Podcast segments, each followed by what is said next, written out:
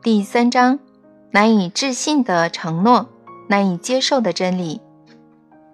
不需要神与神没有用，两者是不同的。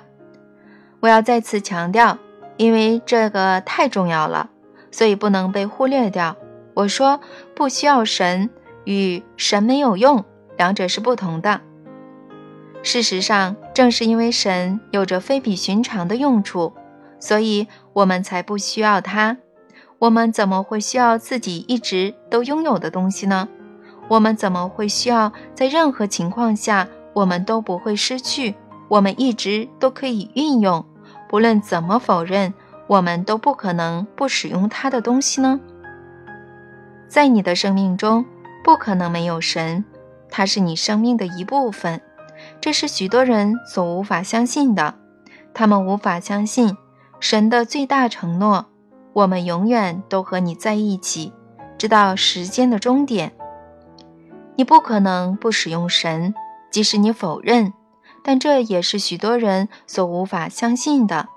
他们无法接受一切宗教各依其不同的方式所教导的最美妙的真理：有求必应。由于人们无法接受这个真理，于是完全彻底误解了这个公式：只有它就可以在生命中创造他们想体验的一切。这公式我称之为个人创造法，即某些人所说的吸引力法则。它并不会把神淘汰掉，事实上正好相反，它让我们对神的体验比以往更加具体、关系密切与真实。第四章，新好消息。所有伟大的真相刚开始都像是亵渎。萧伯纳的这句话很有名，而且很正确。他的观察正可以说明为什么许多伟大的真理必须采用委婉的语言，将真相有所保留的缓缓说出来。然而，真相不再有所保留的时刻已经到来。他们浮上生命的台面，绽放完整的荣光。这是人类的重大时刻，因为只有打开伟大的真相，人类才得以进化。想想看，你能比神更快乐？多不一样的想法，多么不同的观念！这是革命性的，因此很多人一直在抗拒。几年来，他们一直抵制、否认它，甚至使它变成是一种错误。是的，人们很讽刺的，还有各种宗教，甚至让有一点快乐的也变成是错事。他明明已经比神的快乐少很多了。嗯，也许他们并没有把快乐变成是错事，他们只是让大部分能使你快乐的事情变成是错的。许多人相信，生命本来就有许多苦，受苦乃是对神的一种。献祭，你应该默默的忍受，这样就能在天堂得到积分。我们的文化已经完全接受了这种观念。有些人并不想保持长乐。当你谈到如何比神更快乐，他们就感觉烦躁、不舒服。他们会警告你说不切实际，甚至会说你是在和魔鬼打交道。他们会跟你说。生命本来就是不快乐的，生命是一种磨练，是一所学校，没有辛苦就没有收获，等等。有许多人就这么相信着。如果你对他们说，生命从来不是不快乐的，人不必总是不快乐，他们就会用斗鸡眼看你。他们不知道那有什么用，也不知道结果会怎样，但通常都是他们在告诉你。结果会怎样？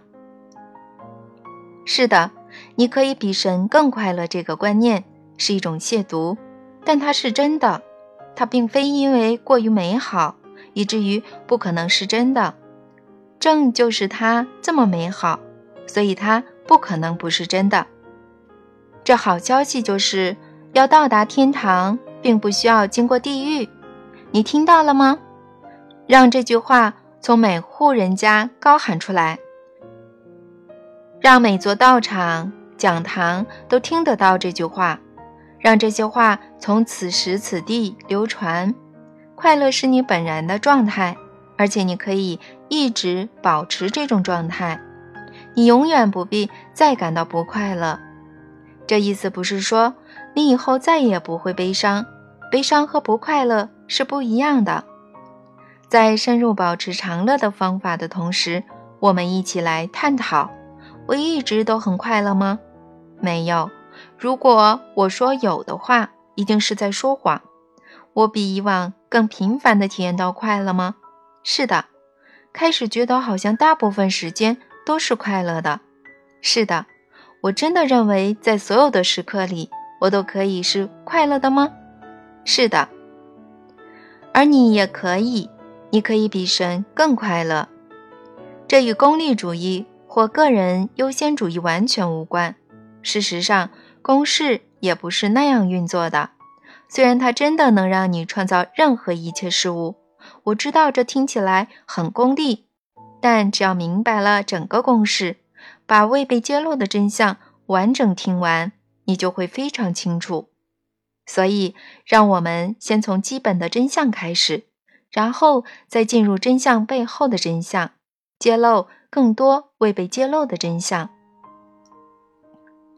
这个基本真相就是本书开头的那句话：“生命本来就是快乐的。”之前已经问过一次，现在我要再问：你相信这句话吗？如果答案是否定的，那么你就只能让生命自生自灭，没有其他选择的余地。生命中不快乐的时光大过你的预期，这也就不足为奇了。然而，如果你相信生命本来就是快乐的，那么它就真的会是这样。现在，或许你正想着：真的吗？那世上的痛与苦又该作何解释呢？好问题，在我们结束之前，你会有答案的。但现在，就眼前这一刻。请把焦点放在本书开头的那句话，让我们看看是否至少能把它当做一种可能性来看待。